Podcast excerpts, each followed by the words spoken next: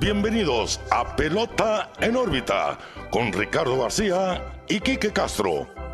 Comenzamos.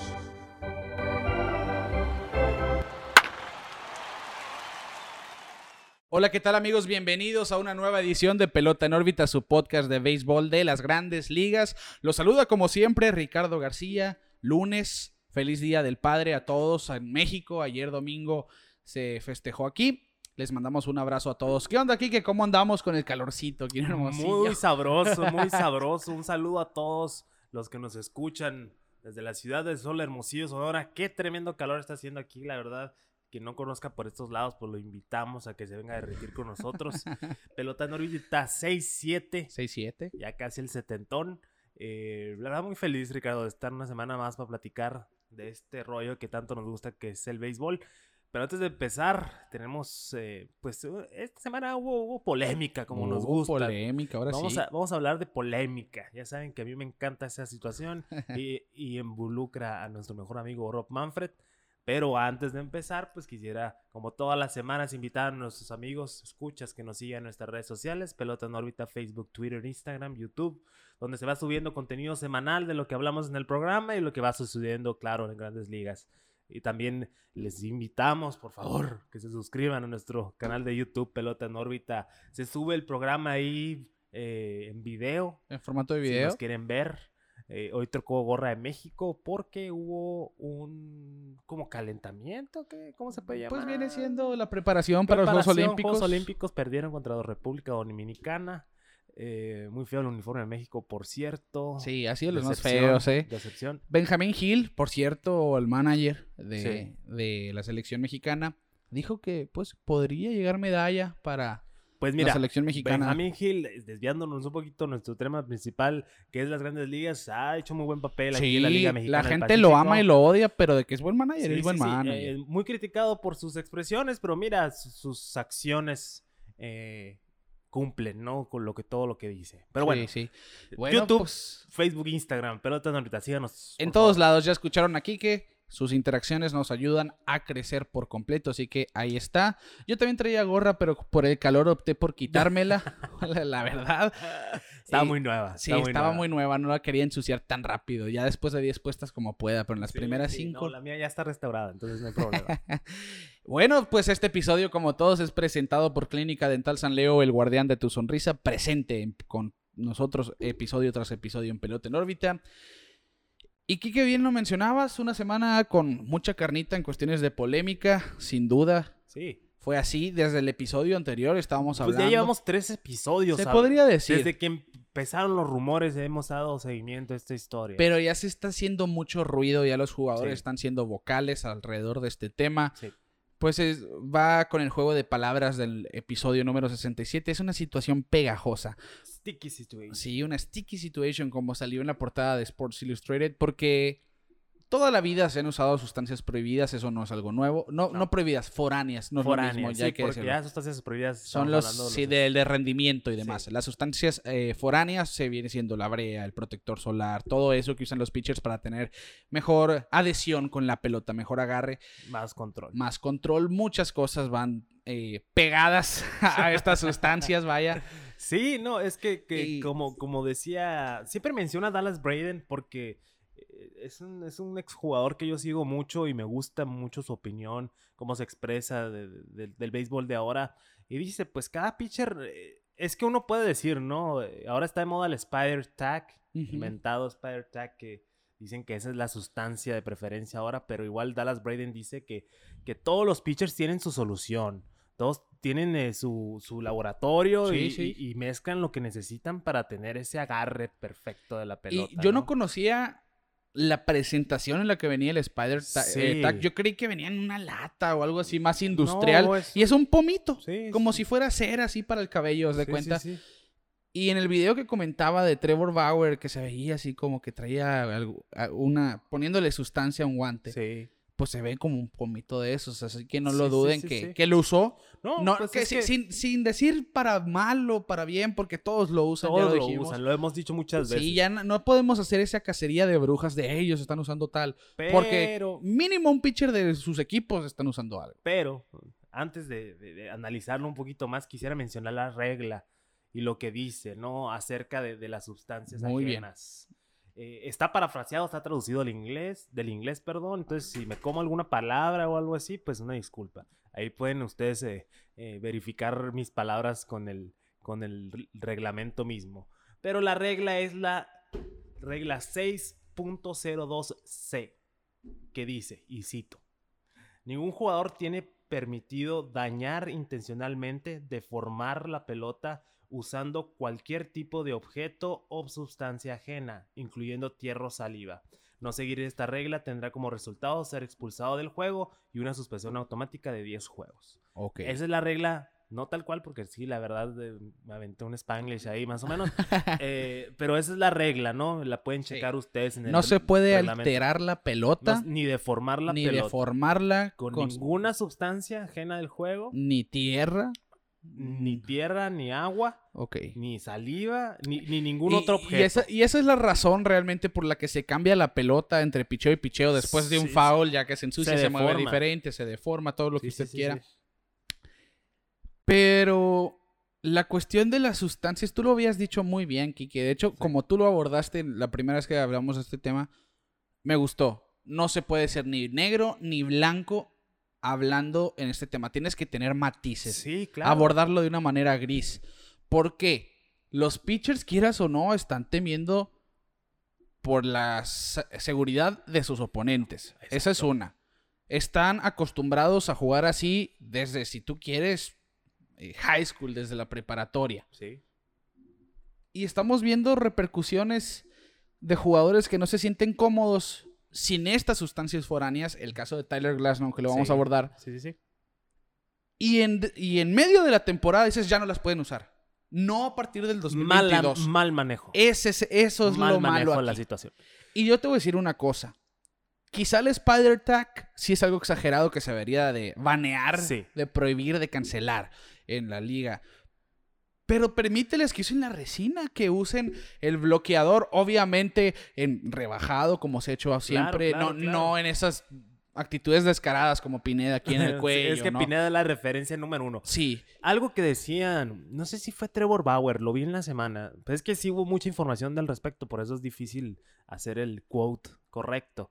Pero decían, en, en las ligas creo que coreanas, la misma liga hace un proceso con las pelotas para que ya traigan alguna una sustancia Y, pegajosa, y- y de hecho, controlada. se supone que en grandes ligas se usa un, un lodo especial de Sí, cierto lugar Que se que supone es- que es para que la, Ajá, el que, mejor agarre. que es lo que le da cierto color hueso a la pelota, ya que es blanca.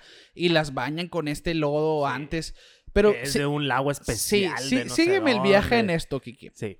Si vas a prohibir todas las sustancias, ok, no pueden usar nada.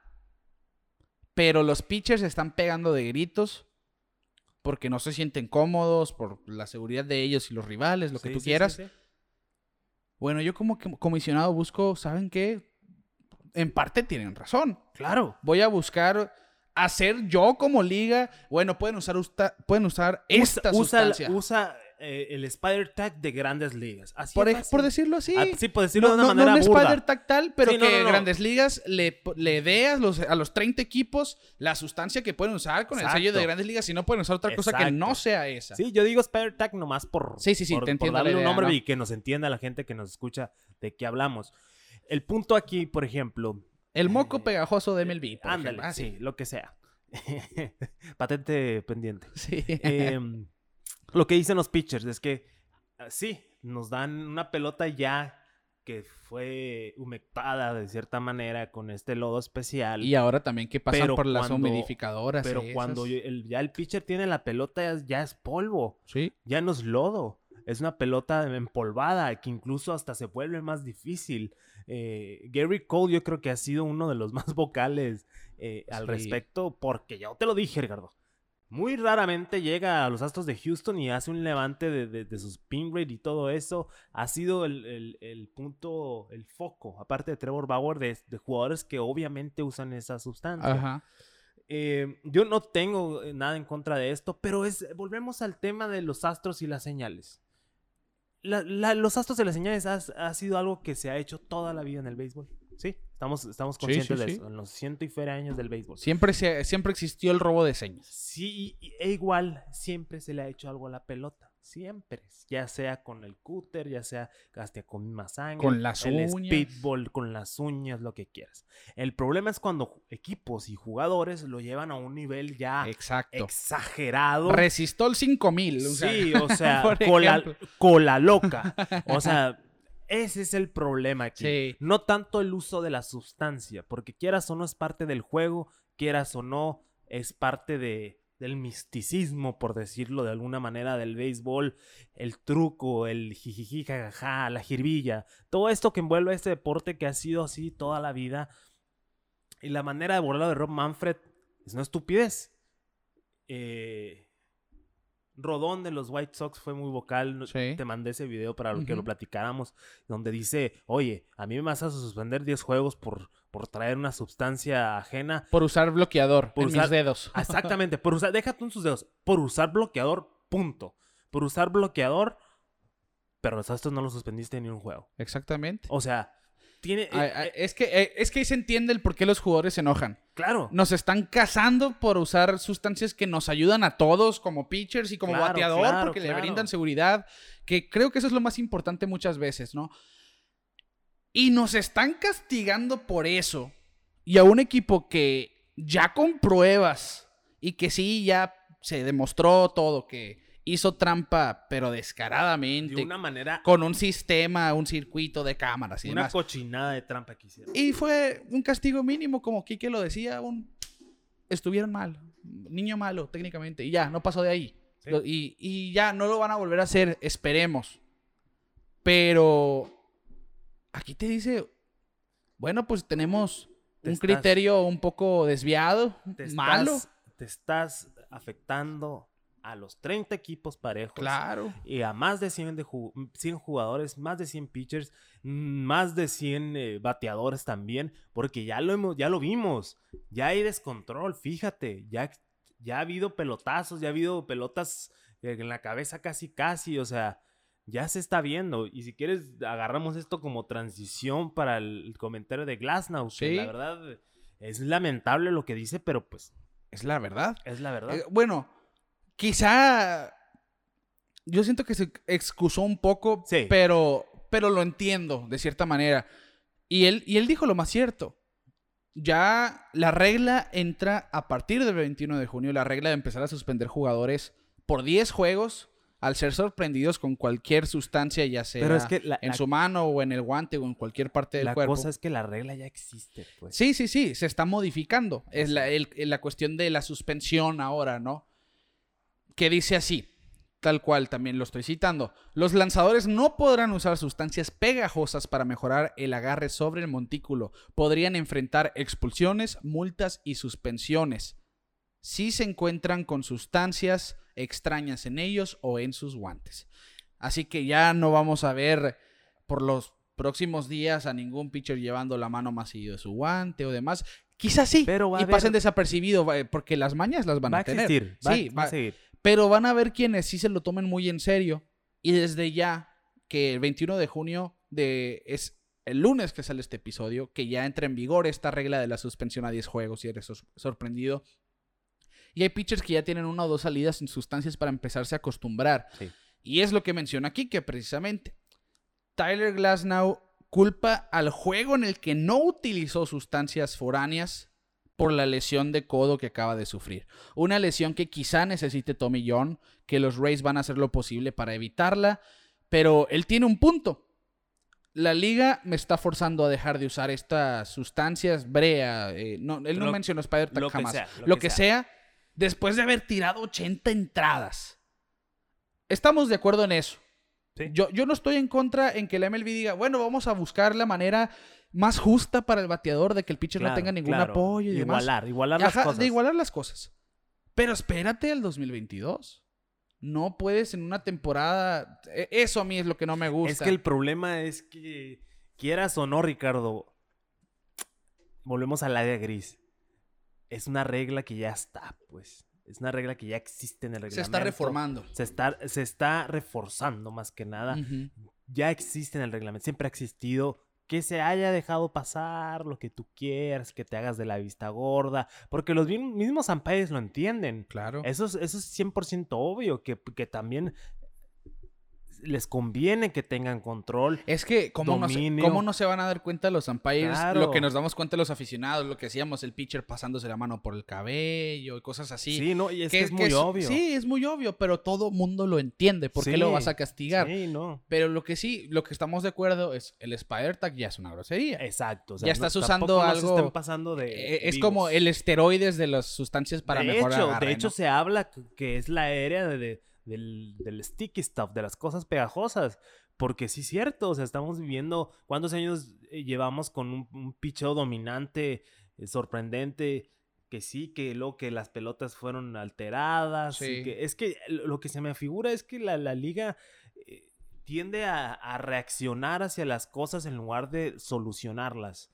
¿En qué sentido? Ah, está volando mucho la pelota, vamos a quemar la pelota. Sí, sí, sí. Ah, eh, están robando señales, nadie va a usar el video. Y, y sabes que estaba viendo, que ahora que dices eso, hay una liga de los, los, los Savannah Bananas. No sé si has leído de eso. Sí, sí, sí. Que tiene una liga como que más buscando la diversión. El juego va a durar máximo dos horas. Sí, si el bateador se sale de la caja de bateo, recibe el strike automáticamente. Cosas así para acelerar el juego. Que obviamente son muy radicales. Pero MLB les podría aprender ciertas cosas en vez de castigar las cosas que quizá alteran mínimamente el juego, ¿no? En fin, yo, yo estoy de acuerdo en que si estás acostumbrado a trabajar de cierta manera y lo dejas de hacer, te puede tener consecuencias negativas. ¿Qué es lo que le está pasando a Tyler Glasnow? Él dice, bueno, sin tener este agarre al que estoy acostumbrado, bueno, en vez de agarrar la recta así, la tengo que poner más profunda en mi mano, lo que forza más el antebrazo y demás. ajustes, que la curva no sabía cómo agarrarla, estaba explicando, y que se despertó sintiendo dolores en músculos que no sabía que tenía, que era en su área del codo. No, no podemos decir que se lastimó el codo por eso, Yo no creo que haya sido esa la razón, la verdad. pero de que hay inconformidad, porque claro. es que eh, Puede entiendo, ser que entiendo se lo que haya se- acelerado.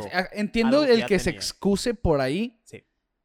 porque, bueno, estoy acostumbrado a pichar de esta manera, tengo años haciéndolo, y la única salida en que no lo hice, apreté más la pelota, me lastimé. Bueno, yo lo entiendo en que lo relacione. Sí, sí, claro. Pero yo entiendo el que lo relacione. Sí.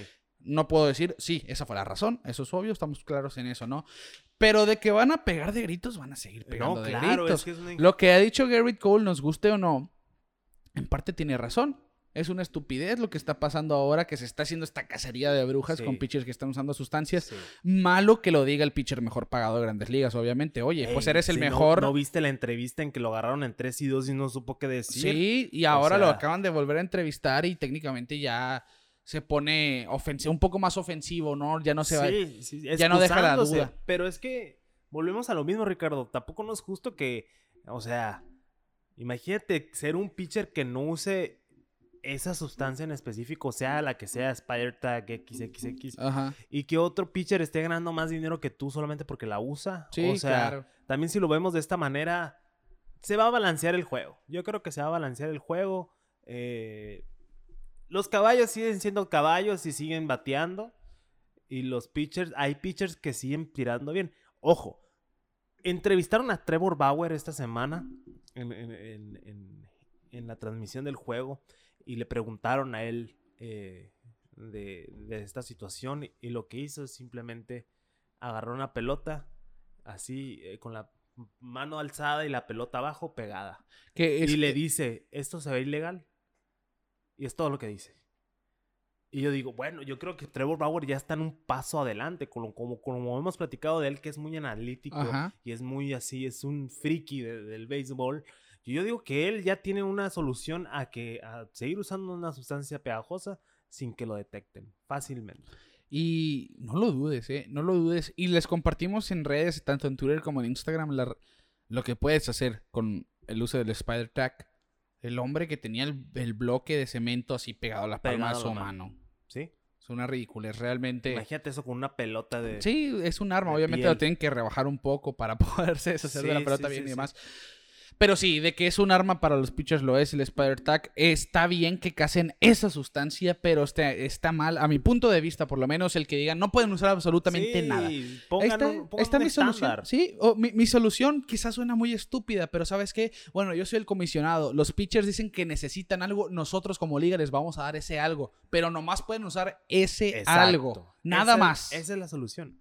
Esa es la solución. Ya le hemos solucionado todos los, los problemas a Rob Manfred. Escúchenos, escúchanos, Manfred, porque la neta la anda regando. Bueno, pues ahí está el primer punto dramático de este episodio. Vamos a hacer. Vamos a un punto eh, positivo. Va. Antes de. Porque negativo, negativo, nomás no. Ahora no. No traigo las ganas con este calor. Pues yo me emocioné mucho y cada que hablo de este hombre me emociono, Kike. Sí, sí, sí. Pues Shohei Otani va al Home Run Derby. Es el primer confirmado del Home Run Derby 2021. Ha hecho de todo ya en el terreno de juego. Mike Trout se lastimó. Los Angels empezaron a ir para abajo. Otani no ha bajado su ritmo. Y bueno, han ganado últimamente. Ya juegan de 500 otra vez. Sí. No están cerca del primer lugar, pero bueno, todavía no los podemos descartar y se debe gracias a este hombre. Y verlo en el Home Run Derby después de, los, de las exhibiciones de poder que ha dado a lo largo de esta primera mitad de temporada regular, realmente pues da un buen sabor de boca. A mí me emociona mucho, de hecho yo lo, lo quiero pintar como mi favorito. Dependiendo también, todavía no sabemos quiénes más van a ir. Ahorita vamos Va a hablar a quién te gustaría ver. Sí, yo digo que ver Vladito Va también. Pero ahí les va un poquito de historia y datos para pantallar al suegro con Shohei Otani. Es el primer japonés en la historia de la MLB que va a un home run derby. Matsui no fue. No, Matsui no fue. Sorprendentemente, ¿no? Que para mí, entre japoneses era lo más poderoso que existía. Sí, sí, sí. Ahora, pues, ve- vemos- Godzilla. Vemos a Otani, sin duda, es el jugador japonés con más power. De hecho, las métricas de StatCast tienen ahí como 55% de los contactos son sólidos. Por A ver, un- te voy a eh, una suposición así medio ton- tonta. Ajá. ¿Se convertirá Otani en el japonés más histórico? Güey, Es que es muy- Hablando del legado, porque es- Ichiro, Ichiro tiene el mejor tiene legado. el- tiene el mejor legado. duda, Pero, pero en va por buen camino. De hazañas y Va cosas por muy buen camino. Ya ahorita está, Hasta ahorita como que lo estoy reflexionando. está compilando hazañas. Sí, sí, Otani sí. siempre estaba viendo el otro día eh, pitchers con 60 ponches y 20 home runs una temporada. Otani del 2018 y Otani del 2021. Sí, es que O sea, está haciendo cosas que nunca se van a hacer. Exactamente, está creo. rompiendo paradigmas. Paradigmas. Está siendo una, un fenómeno y esa es la Sí, sí. palabra. Es No, el y fenómeno. hemos hablado mucho de él porque la verdad es que Vale es, la pena. es impresionante lo que está haciendo. No lo puedes pasar de vista. Eh, quisiéramos hablar de los 30 equipos y los de, de los miles de jugadores que hay en la liga, pero es que Shohei Otani sí, se los lleva mucho. se lo hemos repetido. Y, y a- como dijimos en un episodio, si ves a Chohei Otani y no te emociona, el béisbol no es para ti. Exactamente. Así de es fácil. que imagínate ver un. Y ya iba a ser, decir una grosería. eh, y ver una persona que de repente te tira tres entradas bien en cero y te pega un home run para ganar el juego. O sea, Sí. imagínate, ese es el poder de Otani que tiene ahorita. Bueno, y, y no por nada, va a ir el juego de estrellas también, eso es un hecho. Claro. Todavía no. Bueno, va- Ojalá va- y abra el juego de va- estrellas. es que eso sería, Eh, sería, sería muy el- inteligente por parte de MLB. Como, el, el verlo eh, que abra el juego. Y bueno, es que también como va como bateador designado, quién sabe. Pero estaría muy bien verlo lanzar y batear. Sí, para no sí, meternos sí. en problemas ahorita. Tal vez no abría el juego, vaya, Pero pero, sí relevar. Pero sí relevar. Y si tira un inning de tres ponches y pega home run, va a ser el jugador, el MVP del juego de estrellas. Que, en fin, a eso voy. Es el primer jugador en haber iniciado un juego en la loma en una temporada y aparte participar en el home run derby. Jamás un pitcher había ido un home run derby. Bongarme lo quiso hacer una vez. pero no, lo lo, no, dejaron. no lo, no lo dejó San Francisco. Y en 2016 ganó el home run derby de la liga japonesa y fue el MVP del juego de estrellas en Japón. Que 2016 fue el año en que empezó a traer las los ojos de, De los ligas. scouts de grandes ligas. Realmente es un fenómeno. Me voy a poner como, como Otani como mi favorito, nomás por, por, por lo que es. Por la emoción Por de la ser emoción de Sí, ser yo Otani, también. la verdad. Aunque no pegue ningún palo aparte. Bueno, Que lo va a pegar. él, va a ser colorado y todos saben No, que ahí va a mucho la vamos a ver home runs de 500 pies en este home run Yo creo que la final va a ser Vladito contra Otani. Depende cómo quede el bracket, pues también, ¿no? Hay que Bueno, recordar sí que hacen el formato de llaves ahora Sí, de cierto, enfrentamientos. Que me gusta mucho, ¿no? Sí, de- ha sido mejor. La- la ha sido, verdad, eh, hasta más home runs han El de habido. tiempo. Muy bueno. Pues le, le costó a, a Vladimir Guerrero eso, ese formato, por eso perdió la final pasada. se cansó, es Sí, que se cansó. pasó. Ese, ese es Algo, un, un, punto. Un punto también que, qui- quiero decir es que ese me hace raro que los angelinos lo hayan dejado. Es que, ¿cómo no dejas ir a quien está jalando rating a la liga? Sí, no, claro, pero al final de cuentas es un jugador que viene de una lesión fuerte. Pero Ha batallado no- para recuperarse. Sí, sí. Está teniendo su mejor temporada en su carrera después de tres años de, de- de intentos. Se arriesgaron, la verdad. No lo digo en, en tono malo, ¿eh? Al contrario. O sea, qué Te bueno. sorprendió para bien. Me sorprendió para bien. Qué bueno que lo están dejando. Es que lo tienen que tomar como una práctica de bateo. Es que siempre se ha dicho que hay jugadores que después del home run derby no fueron los ya mismos no en la segunda eso. mitad. Y de hecho está viendo una estadística que si jugadores que participaron en el home run derby bajaron como 20, pu- punto 20 en su promedio, punto 40 en su slogan, en la segunda mitad y demás. Hay jugadores que no. Así que no podemos decir eso. Realmente yo siento que lo tienen que tomar como una práctica de bateo. Y también las modernidades ahora de los swings, de ángulo de salida y Sí, demás, están más apegados al home run. Así que no lo dudes. Va a ser Home un show. Va a ser un show en Colorado. Otani, mi favorito, el tuyo también. Ojalá gane Shohei Otani A ver, fuera de lo mejor. ¿Quiénes Pero van a participar? es lo que te iba a decir. eh, para allá voy. ¿Quiénes van a participar? Yo digo, son ocho. Ocho. Va. Yo te voy a decir antes de quiénes van a participar, quiénes Dame quisiera tus ver ocho. yo. Dame tus ocho, yo te doy mis ocho. Ok. Va. En la Liga Americana, pues ya tenemos Otani. Otani. Quiero ver a Vladimir Guerrero Jr. Ajá. Eso es un hecho. Quiero ver o a George o a Stanton. Ok. Uno de los dos. Ok. Y si no va ninguno de ellos dos, a Yermín Mercedes y a Matt Olson. Ok. Muy bien. Puros de la americana. No, esos, los primeros cuatro de la americana. Ah. A ver, ¿quiénes van contigo en americana? Yo quisiera ver Aaron Judge, Ok. Rafael Devers, Ok. Vladito y Otani. George, Devers, Vladito, yo tengo- está muy bueno también. Me gustaría ver a Devers igual. Se, sería interesante. Y en la Liga Nacional, Tatís. Quiero ver a Tatís. A, a Ronald Acuña. Pete Alonso tiene que ir porque es el campeón actual del. Home Run Derby. Y también me gustaría ver a Jesse Winker de Cincinnati. Eh, ellos cuatro. Y te voy a decir una cosa, me gustó que incluyas a Devers. Yo te cambio Yermín por Devers porque me gustaría ver lo que estamos hablando en el episodio del futuro soy. Tatís, Acuña, Vladito, Exacto, Devers exacto. y Otani en un derby. El futuro en el home run derby. Y va a ser show. Exacto. Fuegos Nacional artificiales. yo me iría eh, Pita Alonso, obviamente, porque tiene que defender. Tatis. Eh... Ay, se me fue, se me fue. Eh... Jock Peterson. Aunque la verdad su poder ha bajado un poquito, pero se me, se me hace un pick interesante. Sí, sí. ¿Y quién podría ser el...? Y Acuña Jr. Acuña Jr. De hecho, Vladito ya tiró sus, sus balas al aire de me gustaría enfrentarme a Ronald Acuña. Claro, claro, pues es que son los jugadores de hoy, son los del Sí, momento, sí. pues entonces eh, let the kids play, tanto que Grandes Ligas eh, opta por ese lema que jueguen los niños y que se agarren entre ellos en un espectáculo como es el Home Run Derby, la verdad sería sería asombroso y ya quiero que sea el All-Star Game, la verdad yo lo he dicho muchas veces, eh, a mí me encanta el All-Star Game. Ya estamos aquí dos semanas del No, juego dos de estrellas. ¿Quiénes fueron en el derby del 2019, los últimos? Matt Chapman, Vladito, Alex Bregman, Jock Peterson, Josh Bell, Josh Bell, Ronald Acuña Jr., Pete Alonso y Carlos Santana. Fueron, a mi parecer, ni Bregman, ni Carlos Santana, ni Chapman para derby. No, para no. mí, no, o sea, para un derby no me... No, No, me- pintaron tanto. Sí, y, y no hicieron tan mal papel. Bueno, pegaron 13 home runs Santana y Chapman, se fueron en primera ronda. Bregman pegó 16, pero Jock Peterson pegó 21, que fue quien perdió contra Vladito en semifinal, que pegó 40. Sí. Es que eso, mira, Vladimir Guerrero ese- Jr. pegó 29 en la primera ronda, 40 en la segunda. Y se fueron a swings extras, hay que recordar eso de. Jock Peterson y Vladimir Guerrero. Ahí van ya 69 home runs de Vladimir Guerrero. Y pegó 22 en la última ronda contra Pete Alonso, que venía de pegar 20 en la semifinal contra los 19 de Acuña. Y ganó con 23 Alonso. Siguen siendo muchos, Y no podemos Alonso, ojo que no bajó sus números después del home run claro, derby. rompió el récord de home runs para un novato. Exactamente. Pero mira, son 29, 69 más 22, ¿qué son?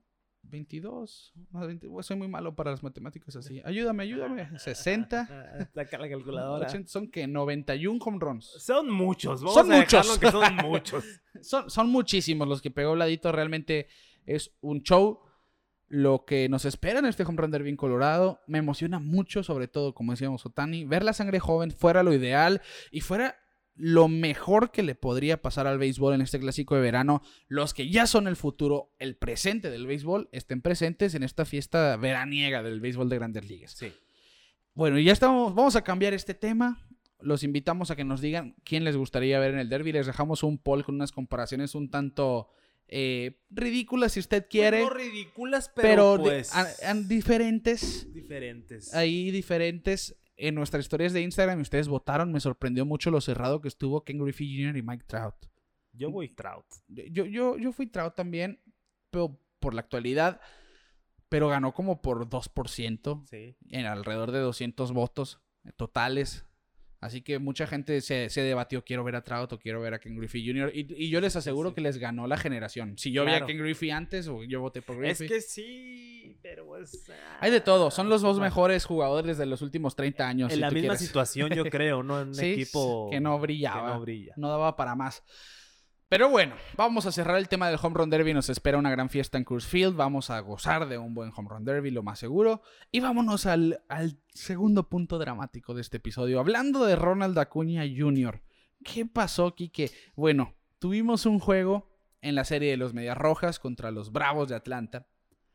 Donde venía Ronald Acuña a la caja de bateo. Contra Adam Ottavino en la novena entrada. Iban perdiendo por dos carreras, si no me Sí. equivoco y conecta un batazo al canal del jardín derecho Ronald Acuña. Trata de irse a tercera, pero la labor de corte del jardinero con el shortstop fue excelente y lo sacaron en tercera. Así es.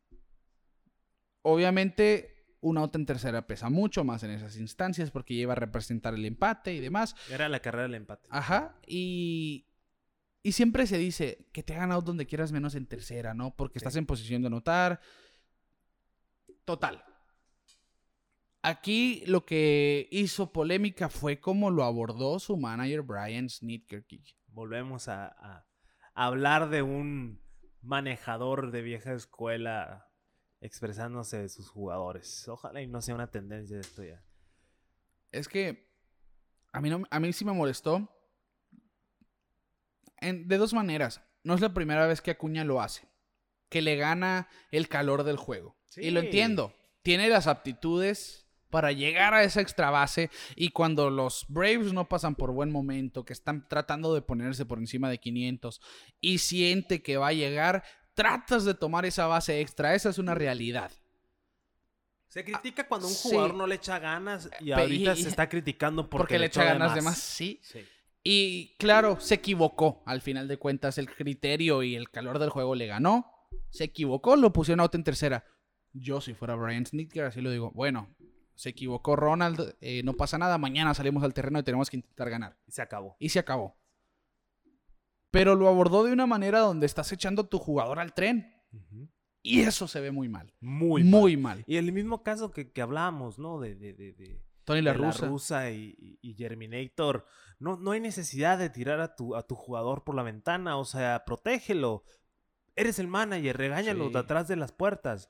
No necesitas humillarlo, porque esa es la palabra, ¿no? Diciendo que fue algo estúpido lo que hizo. Es más, voy a citar lo que dijo Ryan Snitker. No puedes hacer estupideces como esa y esperar ganar juegos. Tenemos la carrera del empate en el plato y al MVP, porque era Freddy Freeman quien venía a batear. Sí. Y te sacan por 10 pies. No puedes hacer eso y esperar ganar. Eh, Sí. Es que en cierto punto tiene razón. Sí. O sea, pero cómo lo abordas está mal. sí. El, no- el simplemente decir... No ah, es llevarlo a la prensa. el decir, el no puedes hacer estupideces como esas. Sí. Y decirlo enojado, ¿eh? Porque Sí, se, no, veía, muy molesto. se veía muy molesto. Pero es que también vamos al contexto, ¿no? Los Bravos de Atlanta, eh, pues no están en la mejor posición ahorita, 32 y 35 en su récord, a cinco juegos, cinco y medio de los Mets, que la verdad los Mets ahorita están jugando Muy excelente. bien, muy Lindor ya bien. se está aprendiendo algo, algo bien, diríamos por aquí. Eh, se ve la frustración en el equipo. Hay mucho talento para ganar. estuvieron a nada la Serie Mundial el año pasado. A un juego. Fue- se dieron a topes con el mejor equipo de la liga el año pasado. O sea, tienen todo para ganar. Pero ese tipo de detalles, no tanto la acción de Acuña, porque Acuña también quiere ganar, no Claro, está haciendo claro. ese tipo de movimientos. Y, y por eso lo está haciendo, el buscar esa base. Quiero ganar, quiero. quiero quiero que- poner a mi equipo en la mejor posición. Exacto. Pero igual, o sea, se tiene que ser más inteligente, se vio un maduro porque, pues, la verdad, tiene razón su manager. Tienes a Faye Freeman que te puede pegar un doblete o hasta un home run y le quitas el vato o le quitas la oportunidad, pues. Entonces, terminaron perdiendo ese juego. Eh, molesto el manager, la verdad, de... Se entiende, se entiende la molestia 100%, pero pues igual se me hace que no justifica. No, eh, para la nada. manera de expresarse hacia un jugador joven, más que nada la juventud, el futuro, Y, de- dicho. y deja tú eso, que Dijeras tú, está echando así al- a la calle, enfrente, exhibiendo a un jugador que ha aportado poco al equipo, que no deja de estar mal. No deja, si, es, si es de tu equipo, lo tiene, tú tienes que ver por él. La, se equivocó y punto. Mañana Sí. ganamos. Sí, sí, sí, sí. Así de fácil, ¿no? Pero está, está echando así al, al tren a que lo atropelle a Ronald Acuña, que es quien está cargando a los Bravos de Atlanta. Claro, es un un bat clutch exagerado. Ya lo hemos debatido, eh, eh, que es incluso el, considerado de los mejores jugadores de la liga. No es cualquier novato, no es cualquier jugador, es Ronald Acuna Jr. Pero también, o sea, tiene todo el derecho de hacer una crítica, pero haz una crítica constructiva, no hagas una crítica atacando, pues. Así es. te ves mal como, como manejador, se nota una tensión ahí que no debe de existir. No, no debes de tirar al- al- a, tu jugador por la ventana de esa manera y, y esperar que el próximo juego él diga, ah, voy a jugar mejor. Pues no, obviamente Exacto. se, se da la tendencia a una mala reacción. Y, y es que no puedes.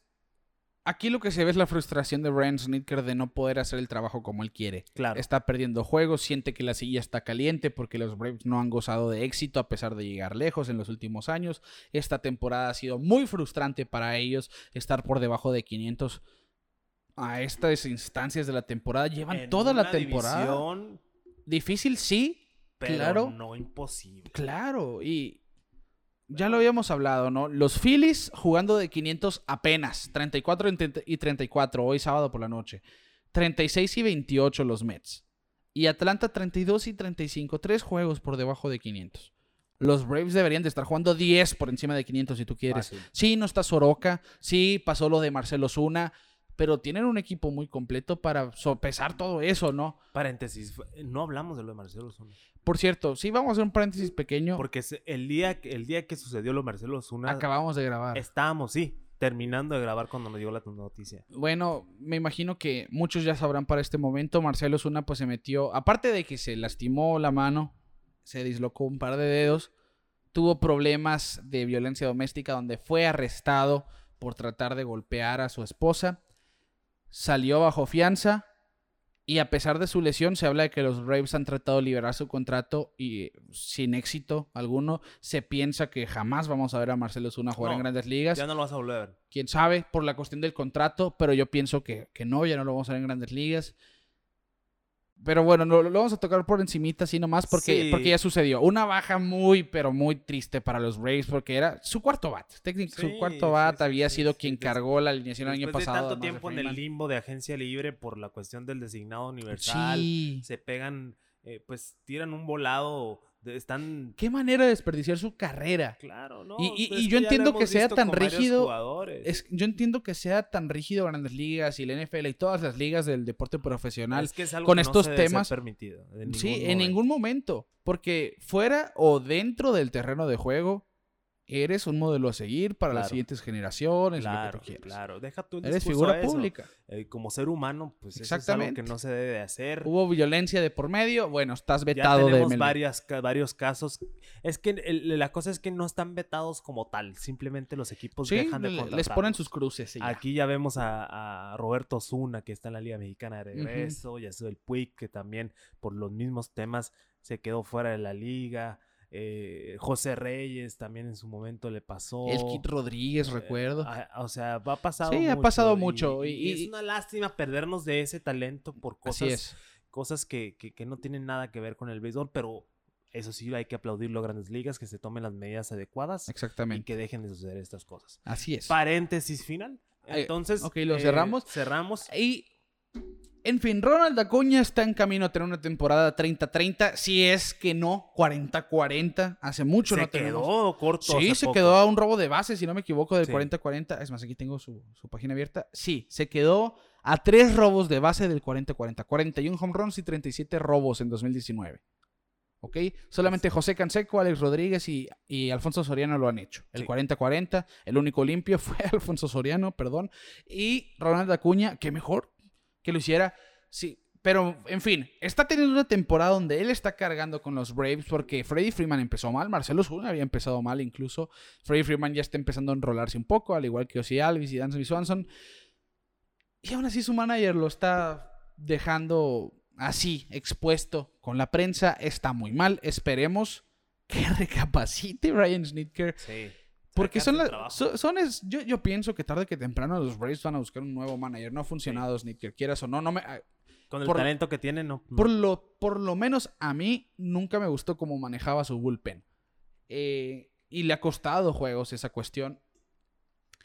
Total que este tipo de asuntos sin duda te rompen el vestidor, que es lo mismo que platicábamos con Tony La Russa. Son situaciones que no van a dejar de pasar en el béisbol porque la frustración te lleva a decir cosas que a veces no quisiste decir. Sí, pero y no se hay ven que mal. llevarlo fuera del campo. Exactamente, no hay que llevarlo fuera del clubhouse. No se tiene que clubhouse. no se tiene que enterar la prensa, ¿no? Del que me enojé sí, contigo. Hay que ver por el jugador. Así es.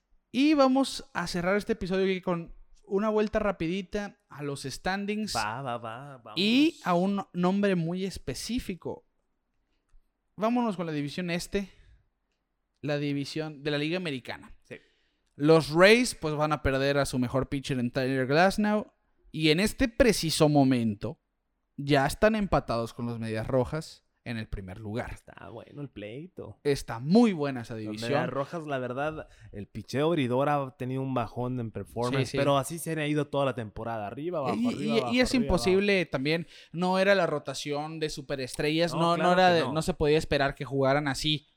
está jugando mucho mejor de lo esperado. Sí, pero lejos. Como líderes de una división tan difícil, y ya viene Chris Sale. Y es para lo que iba. Se va Tyler Glasnow Sí. de los Rays. Les estás quitando mínimo unas 10 victorias, 15 victorias en, en en los- el resto de la temporada. Rich Hill ha hecho su trabajo, pero algo pasa aquí en Pelota en órbita que acá que hablamos de un jugador empieza en una mala racha y le está pasando. Ya no vamos a mencionar la maldición pelota ahorita, pero la maldición de pelota ahorita real. Es real, es real. Y los Blue Jays han tenido un bajón muy feo. Habían, han perdido 7 de sus últimos 10. Ofensivamente se han visto bien, pero no han podido. No, el bullpen es basura. Tienen que buscar eh, relevistas. De hecho, acaban de adquirir a Barnes de los Mets, pero no, no es una solución la realidad de las cosas.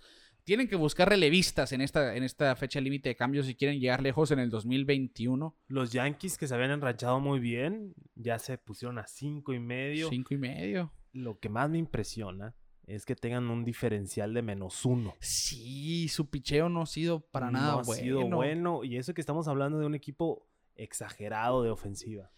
Y los Orioles, a 19 y medio no se esperaba nada, pero tú me tiraste un nombre hoy y lo vamos a abordar. Sí. Si ha- han tenido dos que tres puntos positivos, aparte del regreso de, de Mancini, de Mancini.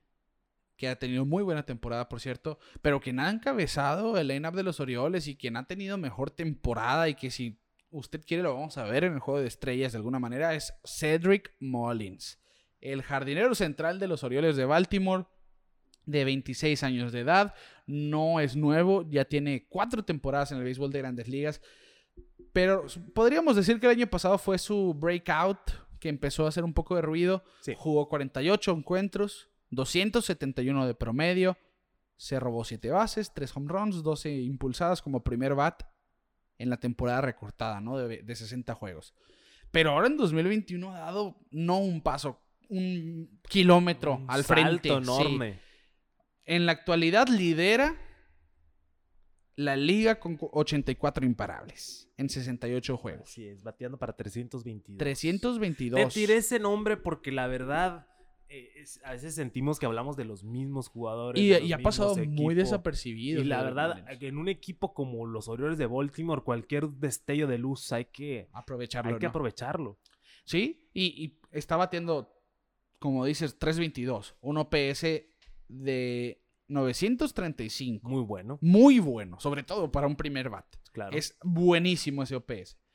18 dobles, 3 triples, 12 robos de base, 23 producidas. Quizá no va a ser el bateador más productor de la liga, pero se está poniendo en base, está robando bases, está jugando muy buena defensiva también en el jardín central. Ha demostrado que a sus 26 años merece ir a un juego de estrellas. Vamos Claro, a ver. ojalá sí lo podamos ver. Ha sido de esos jugadores sorpresivos eh, de, de esta liga. Quizá para mí, para mí tiene que ganar el premio del. Breakout Player of the Year. Claro.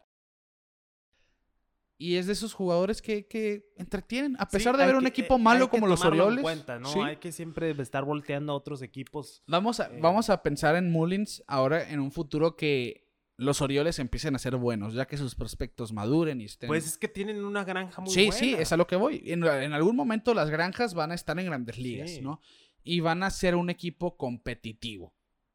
Acuérdate de mí, Kike, que Cedric Mullins va a ser de los que lideren a ese equipo, porque él ya va a tener experiencia. Ya olvidarnos de los Chris Davis. sí, ya, pues, de por sí ya no.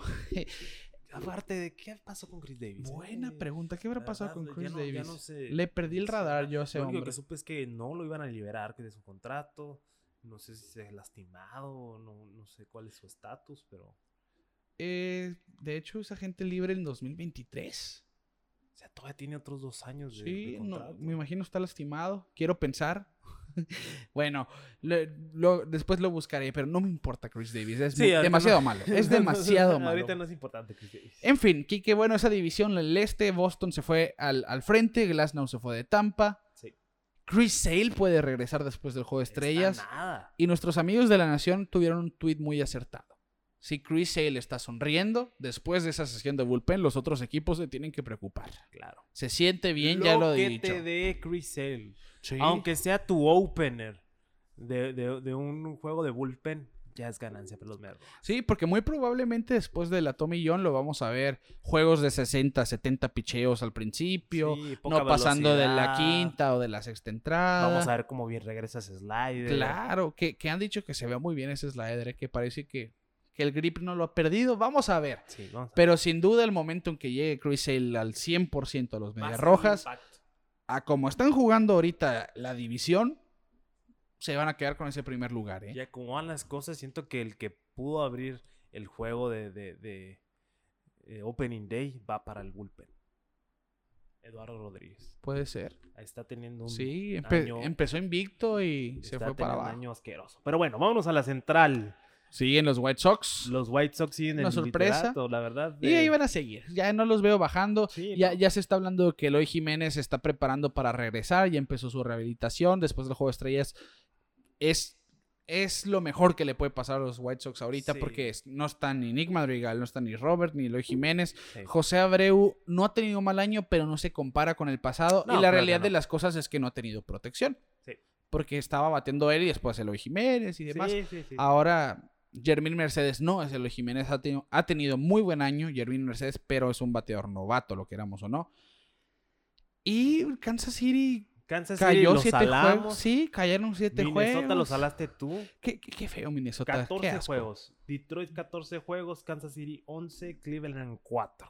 Y los White Sox con el mejor diferencial de carreras de su Y el división. mejor récord, ¿no? O bueno, empatado. No, ya por- no. empatado Ya el mejor récord. No, no es Eh, cierto. Oakland tiene la- mejor Sí. Oakland tiene mejor récord. Vámonos al oeste. Mis Oakland A's. tanto que me dijiste. 44 y 44, 28. 28. 8 y 2 en los últimos 10. Houston ahí está, ¿eh? sí, Houston ha estado. Es que esa división ha jugado Ese muy bien. diferencial de 102 carreras. Sí, ufa. muy, muy engañoso, ¿no? Para el, que el standing los proyecta con récord de 44 y 25. o sea, el mejor. Es que tienen la mejor ofensiva, yo creo, en la actualidad. no, Tienen la mejor ofensiva en este preciso momento del béisbol de grandes ligas. Ya se le está quitando un poquito el estigma.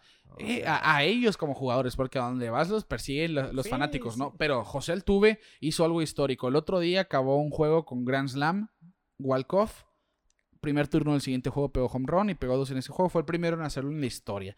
Que- Todo se lo doy a Dusty Baker. Todo Sí, esto es a Dusty duda. Baker. Él los metió playoff el año pasado con récord negativo, pero los metió. Sí, sí, sí. Dusty Ha, Baker. ha Dusty sabido. El, el impacto Baker ahí ha, ha cobrado. Más que se deberían de llamar Dusty Baker de Houston.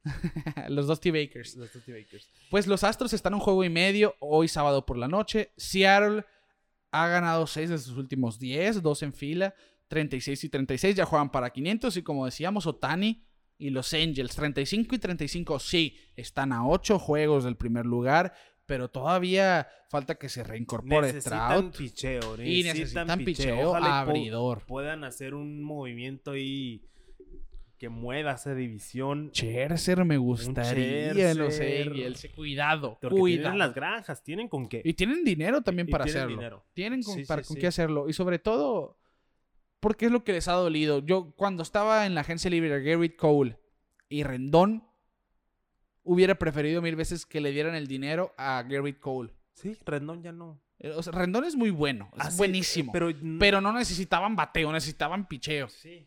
Es la realidad de las cosas, ¿no? Pero bueno, Nos no- vamos a la Liga Nacional. Los Mets jugando excelente. Steven Cohen. Lindor está regresando. Sí, Lindor. Hoy pegó Al dos home runs. fin, al fin se está calentando Lindor, es lo que queremos ver. Steven Cohen, Sí. te quiero mucho. 36 y 28 los Mets.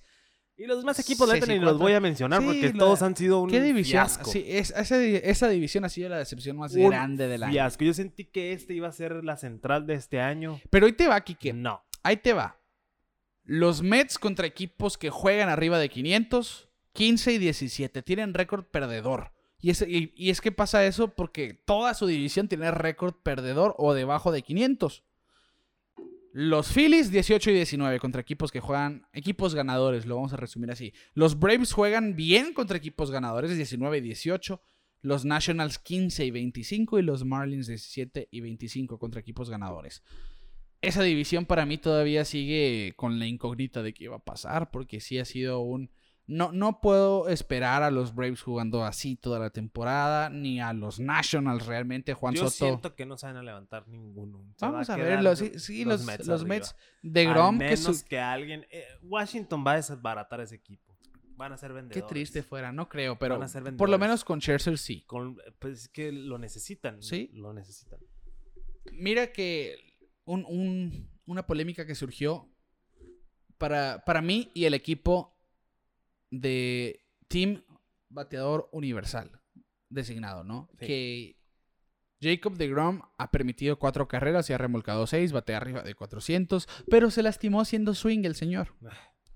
Que sabemos que es tremendo bateador, de hecho anda circulando un video Tiene más remolcadas que permitidas. Sí, es una estupidez. Y le pegó cuadrangular a Chris Sale en, una, en un campeonato universitario. Sí. Ahí recordemos, Jacob de Grom era shortstop un- eh, inicialmente y después empezó a lanzar sliders de 95 millas. Pero se lastimó haciendo swing. Es que no se debe de... No, Ya, no, ya, eh, ya, ya, ya Manfred, está, ya. Ya te solucionamos todos tus problemas y no quieres entender. Eh, Pon el bateador designado universal. Te aseguro que DeGrom, que sí, le gusta batear y lo hace bien, le va a importar menos. Sí. A lo mejor va a lanzar un inning más por juego ahora que no tenga ese turno al bat. No se van a lastimar haciendo swing. Vaya. Una estupidez. Es una estupidez, pero en fin, ahí está DeGrom haciendo lo suyo. El Mesías de los Mets los tiene encarrilados por buen camino a los playoffs. Los Cubs, que han sido la sorpresa sin duda. De la Liga Nacional. Feliz. 39 y 32, 5 y 5 en los últimos 10, han perdido dos en fila, pero toda la división ha perdido, así que no les ha afectado. Están a medio juego de ventaja de Milwaukee. El único equipo con un dif- diferencial positivo. Más Exactamente. 20 carreras. Todos con negativo. Habla Y muy están, bien. están aprovechando, si siguen jugando así, no van a vender a nadie. No. Que, que Pueden adquirir. pueden adquirir. Me, me asustaría a mí, me da incertidumbre el saber qué va a pasar con los Cubs si están jugando bien ahora, porque no van a retener a los tres. No se pueden quedar con Rizzo, Bryant y Baez. Lo veo imposible. Ya sabemos que se va a ir Brian. Yo creo. Sí, yo pienso que también sea Bryant. O De los puede tres. ser que, que lo cambien por picheo. Algo va a pasar ahí. Ah, sí, a- está la incertidumbre de qué va a pasar con los Cubs y el trabajo de la directiva de lo que van a hacer, Sí. ganar ahora o prepararnos para el futuro realmente me, me genera mucha ansiedad. Es- es- Ansiedad, diría el ansiedad. Es una incógnita realmente. Milwaukee ha jugado peor últimamente, la realidad de las cosas. Woodruff no ha pasado por una por un Camino Pero un poco sigue rocoso. siendo- Burns. Siguen siendo el favorito para mí. Que ¿eh? sigue siendo una división cerrada. Sí, sí. San Luis está a tres y medio. Sí, eh, jugando 30. Cincinnati dos y Oye, medio. pero Mil- San Luis se cayó en picada desde que se lastimó Flaherty. ¿eh? Sí. Pero tienen todo el talento para regresar. sí, sí, sin Toda duda. esa división, la central, yo creo que Va a ser muy cambiante. va, sí, así va a estar. Es- para mí es la mejor eh, división de la Liga Nacional. Y la oeste, ya. Ya. Los Giants van en serio, ya lo digo. No, sí, ya lo hemos ya, dicho. ya lo hemos dicho, Ya pero ya no me, no me caben dudas. Ves los juegos, Eh. jue- no tienen el mejor line-up, pero Brandon Crawford está teniendo la mejor temporada de su carrera. Sí. Buster Posey está jugando como el MVP que alguna vez fue y lo Sí, vamos sí, a ver iniciando Johnny el juego de Cueto está estrellas. tirando muy Johnny bien. Cueto tirado muy bien, que lo vimos ayer caer en la loma. No sé si viste ese, gracioso, que se perdió el balance. Ya ven, con, con Ah, todo, con todo su colmillo, su- chimi. se, se, se cayó. Después también de haber corrido de primera home a toda velocidad, no sé si viste. No, Eh, eso no lo momentos- vi. Estaba corriendo en primera, no, no recuerdo quién batió, un extra base. Y desde que salió de primera tiró el casco para agarrar velocidad. y llegó a home parado. En fin, han jugado muy bien. Los Dodgers están a dos juegos. Los padres esta semana les Han fue caído. pésimo. 3 y 7 en los últimos 10. Han ganado los últimos dos, sí, pero ya se separaron de ir en primer lugar a caer a 5 y medio. Sí.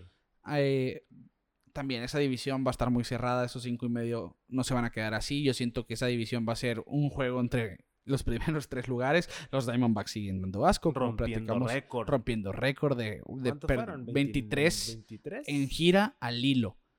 Y, pero han perdido Ah, pero- 15. Pero qué bonito el uniforme. Eso ese sí. De las serpientes, ¿eh? Perder, pero con estilo. Con estilo. Impresionantes. Muy bonito, me gustó mucho. Todos, todos los uniformes me han gustado Connect. de City Connect. Sí. En- sobre todo las gorras. El de Miami creo que ese ha sido. el- No, ¿sabes? Es que Es el tiene un feeling muy cubano. El trasfondo histórico es muy bonito. Sí. Pero estéticamente no se A mí la gorra me gustó mucho. Bueno. El uniforme en general no, pero la gorra, el rojo, Sí. el rojo de pelota en órbita precisamente, Sí, sí, sí. ni rojo ni rosa, así. Ujú. eh, con las- los detalles azul claro. Sí, El- le está muy haciendo bonito, homenaje, le está haciendo homenaje a la cultura cubana. Exacto, al al latino en general. ¿no? Igual como las serpientes, pues le está. Ajá. El desierto de Sonora. Sí. Todo eso, que de hecho por eso es el color así como color tierra Sí, del desierto. Sí, sí, sí.